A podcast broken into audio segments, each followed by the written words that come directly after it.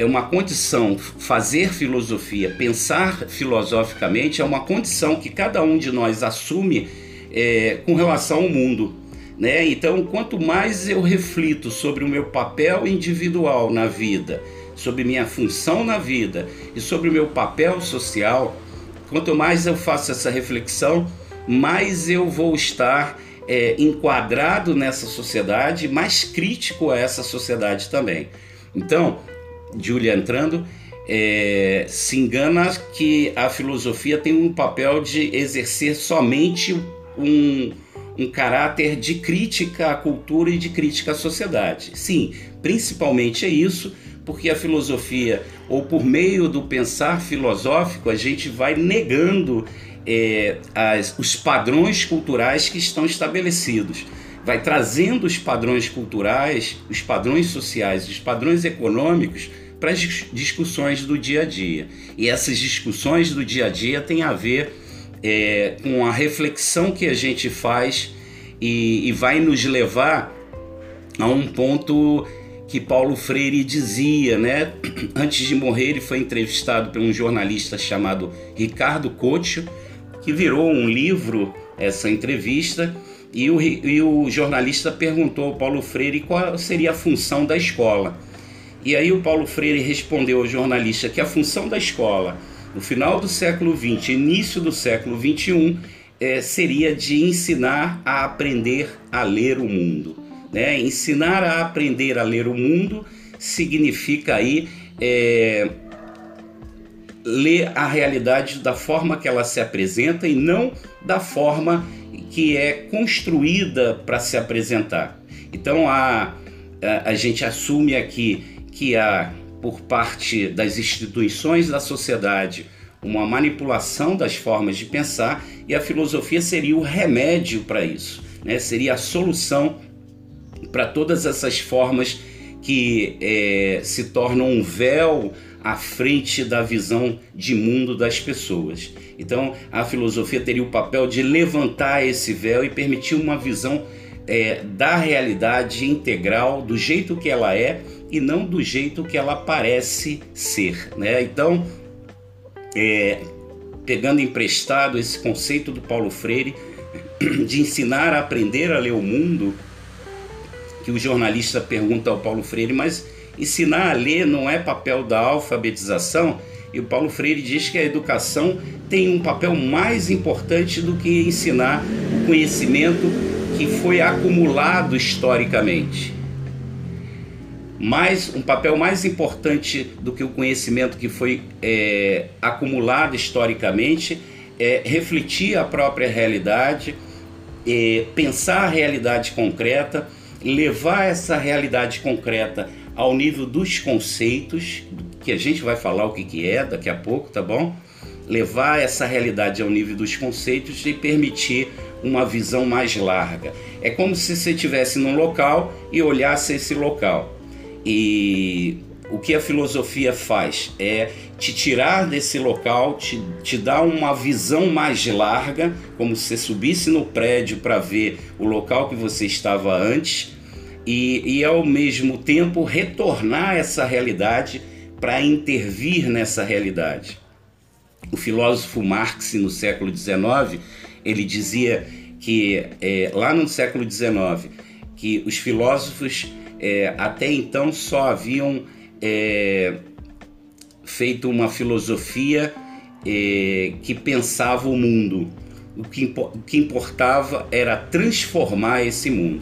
Então a filosofia, a partir do século XIX, ela se torna engajada no mundo para a transformação do mundo é, a partir da emancipação de todos os oprimidos, todos os excluídos, todos os marginalizados, do mundo do trabalho, né? Que a gente vai pensar aqui também. Então, é filosofia. É, existe uma quantidade de conceitos gigantescos sobre filosofia, mas o principal conceito de filosofia é, é a, o amor a, ao conhecimento, né? Sofia, conhecimento, filo é a amizade, filia é a amizade ou amor. Então, amor ao conhecimento significa e no centro de todas as discussões e debates que acontecem na realidade, no mundo, fazer uma reflexão sobre esses debates e intervir melhor na sociedade, com mais clareza. É como se você tivesse no seu quarto escuro, você vive lá naquele quarto há muitos anos, sabe onde estão os móveis, mas quando você levanta da cama e está tudo escuro, você anda devagarzinho, né? Anda bem devagar para não pisar na mão do irmão que está dormindo no chão, para não esbarrar na penteadeira, no perfume da, da penteadeira e derrubar, e você vai em direção ao interruptor. E quando você acende a luz, você faz anda com segurança naquele quarto. A filosofia tem como objetivo é, jogar luz nos espaços que são escuros, né? Jogar luz nos espaços de obscuridade. Isso nos leva a Platão. Quer falar alguma coisa, gente? Quer. Aliás, só temos mulheres, meninas aqui. É uma realidade no mundo.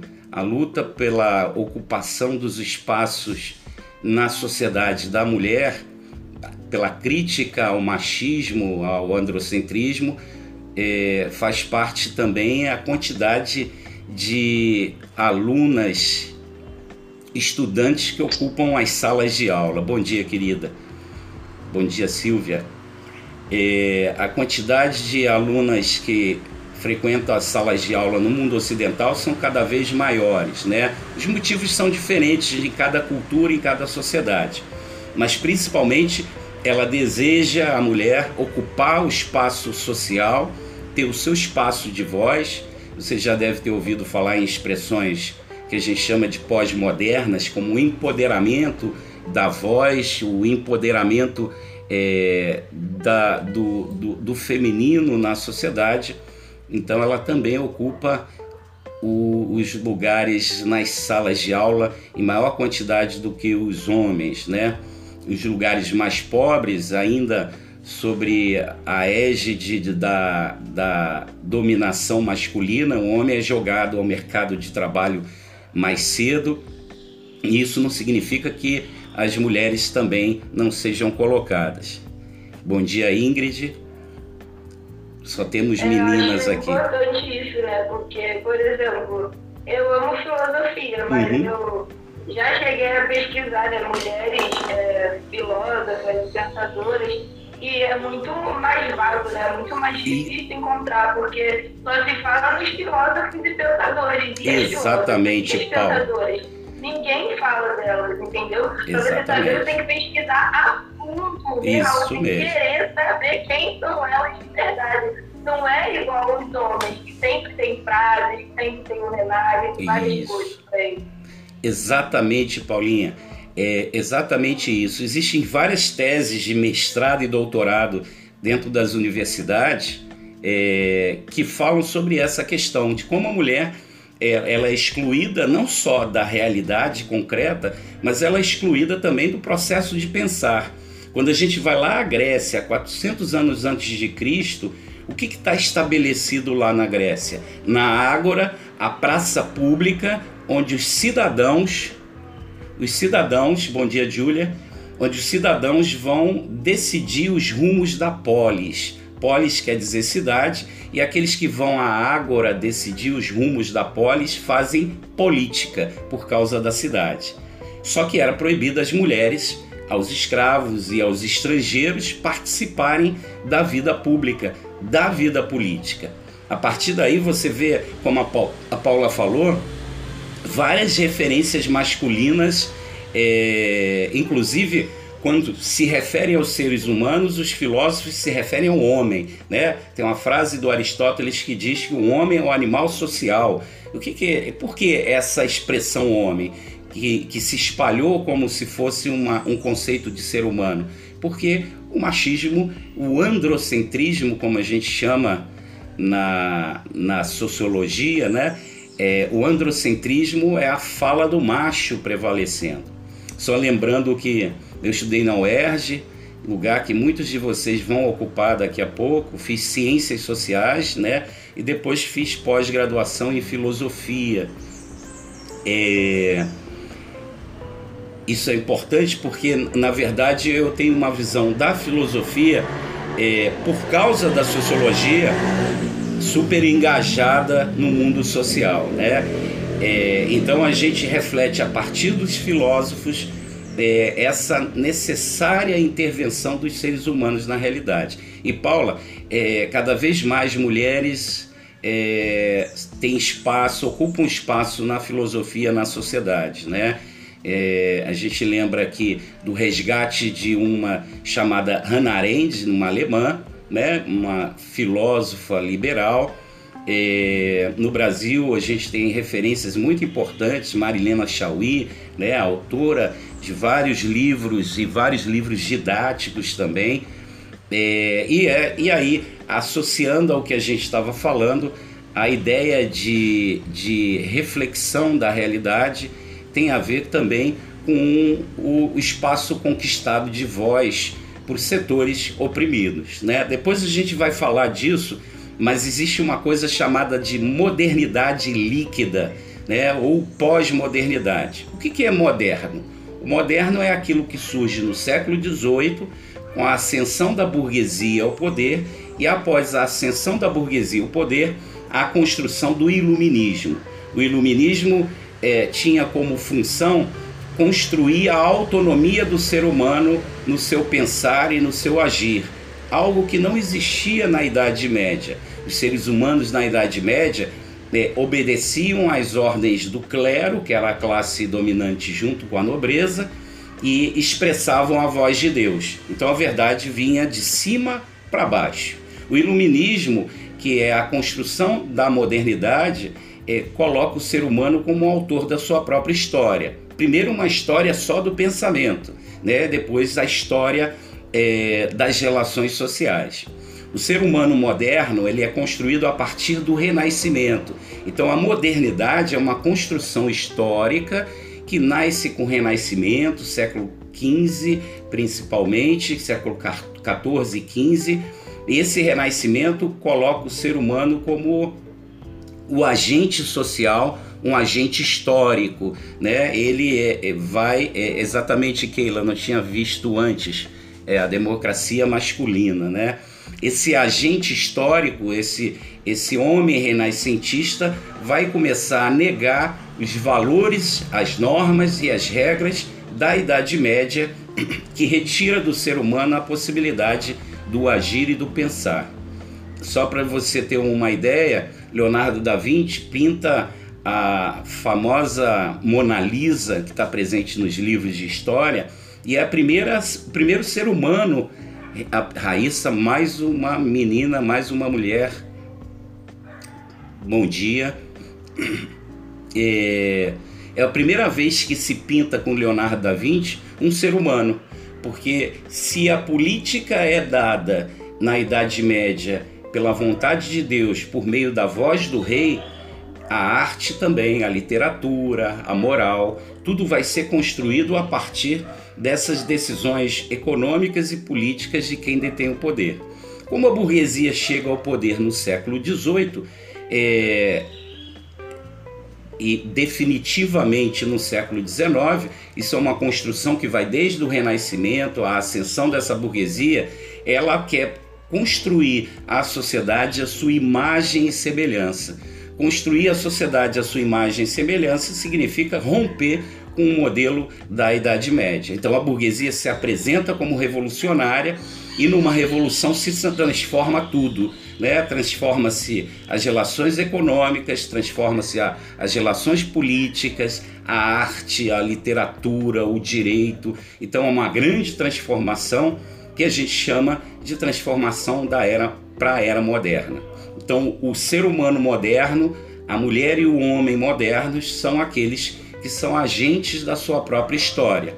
Não a ponto de permitir uma igualdade econômica e depois do século XIX vão surgir os socialistas. Né? Então, esse ser humano moderno, ele é o ser humano que, que sobrevive até os dias de hoje. Lembra aí de me chamar a atenção, de intervir com fala, toda vez que você tiver dúvida em algo que eu falar, tá bom? Alguma palavra, alguma expressão. A gente está aqui para construir o conhecimento coletivamente, tá bom? Bom dia, Raíssa. que bom que você está aqui. Não, Raíssa, não perdeu, perdeu uns 20 minutos, né? Hoje, por acaso, a gente vai acabar às 9h45, porque o, o, o professor João de Física vai entrar mais cedo. Mas semana que vem a gente vai ter os dois tempos, de 9 horas e 10 e meia, para a gente poder cumprir o conteúdo. Ele hoje entra mais cedo porque depois ele fica com um tempo de aula só, então fica sufocado para o seu próprio conteúdo, né? Então a gente vai variar nos finais de semana. E a gente estava falando do ser humano moderno, né? Moderno é aquele que traz o, o ser humano, sempre com muito cuidado para não usar a expressão homem, né? Você vai ver eu reproduzir esses valores. O homem é um animal social, como dizia o Aristóteles. Esse ser humano moderno é um ser humano que hoje estaria em desconstrução, principalmente por causa do filósofo Nietzsche, que a gente vai falar também. O Nietzsche é um filósofo que relativiza, de certa forma, todas as verdades construídas historicamente. É... Eu estou gravando, Ingrid, pelo menos o, o som. Que bom que você está gostando. É... Intervenha também, quiser falar. Lá no final do século XIX, então, Nietzsche estabelece o relativismo, que relativiza todas as verdades. Isso é bom e é ruim, é uma percepção que a gente tem nos dias de hoje. Que percepção é essa? De que as verdades historicamente construídas por meio de padrões culturais, por meio de tradições, essas verdades vêm sendo desconstruídas.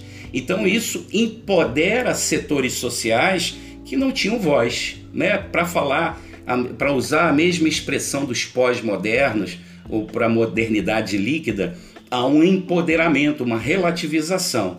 Então, a mulher começa a ocupar o seu espaço de fala, né? Os povos originários, indígenas, os negros, é, todos aqueles que não tinham voz na sociedade passam a ser empoderados, né? passam a ter espaço de fala, espaço de voz é, na sociedade. Só que ao mesmo tempo que isso é positivo, na medida em que empodera setores que não tinham voz, também é negativo, porque essa relativização relativiza o conhecimento e a ciência que foi construído a partir de séculos. Né? Então surge também o direito à fala daqueles que são a favor da terra plana. Milena chegando, é, surge, bom dia Milena, surge aquele que é a favor da terra, da terra plana, né, da teoria da terra plana. São aqueles que negam a ciência, por exemplo, seja a ciência social ou seja as ciências naturais, né? O negacionismo ele é uma expressão que vai muito além da pandemia de Covid-19. É o negacionismo das verdades construídas anteriormente. Então, por exemplo, ressurge aquilo que a humanidade julgava estar enterrada, o espaço de voz para o nazista, para o nazifascista. Então, nós vivemos num tempo é, de fragmentação cultural, onde setores sociais que não tinham fala, a, a mulher, o, o, o, o, negro, os povos originários, os homossexuais, esses não tinham voz e passa a ter esse espaço na sociedade, mas ao mesmo tempo passa a ter espaço na sociedade o nazista, o fascista. Então essa é a característica do mundo que nós estamos vivendo hoje, que para alguns, como a filósofa Marilena Chauí, ela não chama de pós-modernidade, mas fala, fala de modernidade em crise. E outros chamam de pós-moderno, como se o ser humano moderno, onde todas as narrativas foram construídas no século XVIII, elas estavam bem sólidas, elas começam a se fragmentar. E o filósofo e sociólogo é, Bauman vai dizer que há uma, uma modernidade líquida né? É como se você colocasse água na palma da mão e não conseguisse segurar. Ela escorre entre os dedos. Então todas as verdades é, que pareciam sólidas com a era moderna hoje parecem fragmentadas.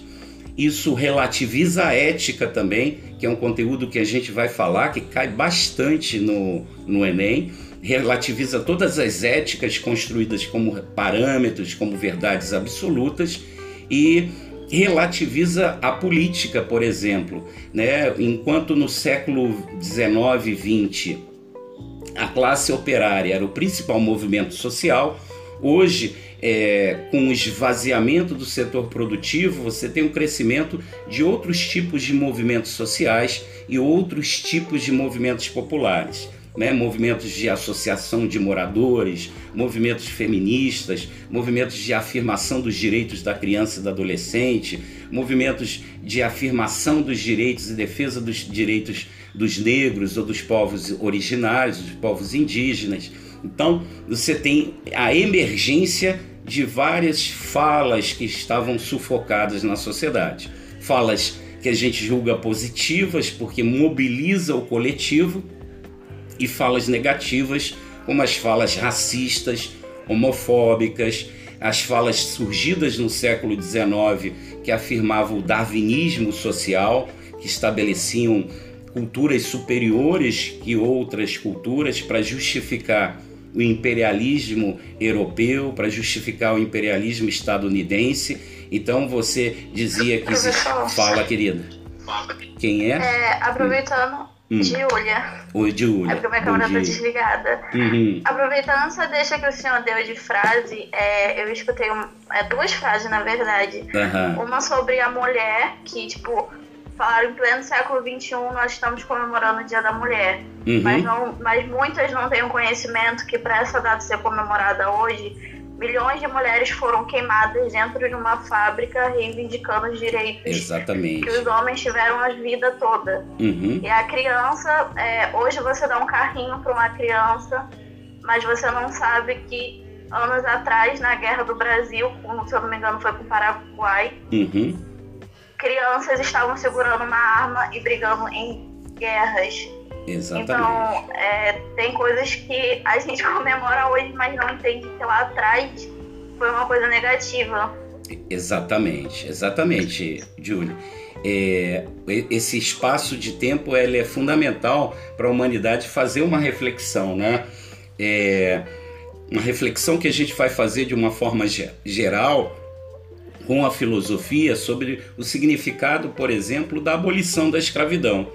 A abolição, como resultado de lutas sociais, não significou a integração do, do, da mulher e do homem negro na sociedade. Bom dia, Maria.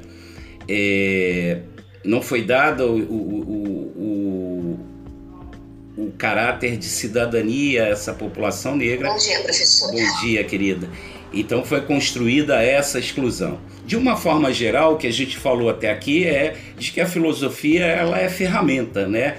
Ela é a pá do pedreiro para fazer a obra. Ele pode até fazer a obra, mas a pá é a ferramenta fundamental para ele virar areia, para ele virar o cimento. É, então a filosofia ela vem é, para nós na escola, no Enem e aqui conosco no, no Mais Nós como uma grande ferramenta para que a gente leia o mundo com mais é, profundidade e essa leitura do mundo com mais profundidade nos traga também a grande capacidade de intervenção nesse mundo. Né? Como é que começa isso? A gente não vai começar exatamente pelos pré-socráticos, que a gente vai falar depois, principalmente os, os que têm caído no Enem nos últimos anos é, com muita frequência, Parmênides e Heráclito. Mas a gente vai começar pelo grande Platão, né? O Platão é o filósofo que mais cai no Enem e talvez se alguém fizesse uma lista dos cinco filósofos mais importantes da história da humanidade, ele estaria é, entre os cinco é, de, de dez em cada dez filósofos, né? Por quê? Pela importância dele, não só é, por trazer a filosofia a um status que a gente tem nos dias de hoje, mas principalmente também porque todas as escolas filosóficas, todas as formas de pensar filosofia negam ou afirmam Platão. Então, Platão é sempre referência para crítica ou para afirmação em todas as escolas filosóficas. É com Platão que também é, faz uma interpretação do Sócrates. O Sócrates é, é bem provável que tenha existido, é um, o filósofo fundador da filosofia é, referente aos seres humanos, né? Essa filosofia referente aos seres humanos, ela não existia antes, Antes existia uma filosofia da natureza preocupada só em explicar os fenômenos da natureza, preocupada em interrogar a, a, o mundo físico, e ela deixa de ser uma filosofia física para se tornar uma filosofia das relações humanas com Sócrates, em plena democracia grega, que a gente vai falar mais à frente, na, nas próximas aulas. Então, essa filosofia grega é, que, que, que clássica que consagrou a, a, a política através da ágora para a participação da vida da polis, teve o Sócrates como participante, que foi o mestre do Platão e que é um dos maiores filósofos da história da humanidade. Platão é, começa, ou aliás, ele não começa a pensar a filosofia a partir da alegoria da caverna, do mito da caverna, que acredito que muitos de vocês já devam ter ouvido né? O mito da caverna ou a alegoria da caverna é, na verdade, o grande resumo da grande obra do Platão. E no, na, na, história do mito da caverna, tem alguém que nunca tenha ouvido a, a, história do mito da caverna? Não? Todo mundo já ouviu? Temos 15 presentes. Eu já. Essa aula da filosofia mulher, todos já ouviram, né? Essa aula da filosofia mulher é uma homenagem que vocês estão fazendo, porque todas as 15 presentes são mulheres, meninas ou mulheres. Suelen, eu vou falar. Então, o mito da caverna é, é, uma historinha que ele conta, uma metáfora que o Platão conta. Ele viveu há 400 anos antes de Cristo e ele dizia que vivia uma população toda acorrentada na caverna. E essa população não saía da caverna por dois motivos. Um, as correntes físicas que juntavam a todos ali dentro, e outra, um mito, aquilo que realmente impedia de, de dos, é, das pessoas saírem de dentro da caverna para fora. O mito dizia o seguinte: se você sair da caverna, primeiro você vai ficar cego, depois você vai morrer. Então esse mito é, causava um medo que impedia a população sair da escuridão da caverna e vir em direção à luz. Você sabe que o ser humano ele é subversivo, né? E mesmo que a maioria acate e aceite a dominação, tem sempre aqueles que são subversivos, sempre aqueles que é, tentam vencer todas as barreiras que são empurradas a eles, é, principalmente as mulheres, né? As barreiras são muito mais fortes no mercado de trabalho que por exemplo, pagam menos a mulher do que o homem, mesmo tendo uma formação igual. Então, lá no, no mito da caverna, é um desses integrantes que vai sair da caverna e vai olhar para a luz e, à primeira vista, ele vai ficar cego, né? Porque quando você sai da escuridão e vai para a luz, você não enxerga nada. No segundo momento, as pupilas vão se acostumando e ele vai ver que aquele mundo real que era visto pelo pessoal dentro da caverna só pelo reflexo de uma fogueira que ficava à frente, então os animais, o balançar das árvores, tudo era visto como um mundo virtual no fundo da caverna. E quando esse cidadão sai, ele vê a luz, né? É, essa é a metáfora da ideia do conhecimento, luz.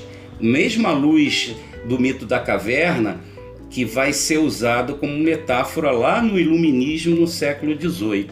Então, essa luz significa o conhecimento da realidade. Então, aquele cidadão, aquele que saiu da caverna, que é o personagem do Sócrates para Platão, ele vai subir na árvore, vai ver os animais, vai olhar o sol diretamente, vai nadar nos rios e ele vai pensar nos seus irmãos presos na caverna. E ele vai lá, volta para a caverna para tentar libertar esses irmãos. Só que os irmãos deles, dele, presos dentro da caverna, pensam no seguinte, cara, se ele saiu, ficou cego e morreu, esse só pode ser um fantasma. E não acreditaram nesse é, integrante do fundo da caverna que sai da caverna para encontrar a luz. Né? E ele é desacreditado. O mito da caverna, a alegoria da caverna do Platão, tem vários significados metafóricos. Ao longo do tempo, quando a gente for falando dos filósofos, a gente a, a Paula a Paula Schmidt entrou, saiu.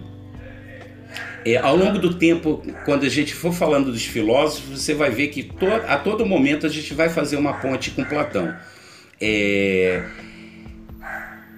Primeira metáfora importante é de que o conhecimento é a referência de luz e o conhecimento vem de cima para baixo. Duas palavrinhas que estão aí, aliás, eu esqueci de lembrar de novo. Duas palavrinhas é, são muito importantes, duas, duas é, duas expressões, né? São muito importantes para o Platão. Tá aí no seu PDF que tá lá no grupo é, e que tá lá também no Google Google Class, né? É, a partir desse momento é, que está estabelecida é, o mito está estabelecido o mito da caverna, o Platão vai dizer que aqueles que vivem no fundo da caverna vivem apreendendo o mundo por, por meio dos sentidos, do senso comum. O que, que é o senso comum?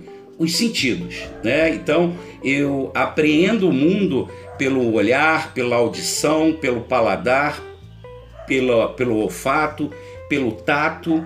Então, estes que apreendem o mundo só através dos sentidos, eles se enganam e que só é possível em a, alcançar a verdade é, tentando acessar o conhecimento, o mundo das ideias, que a metáfora é o sol. Então o que, que ele está dizendo?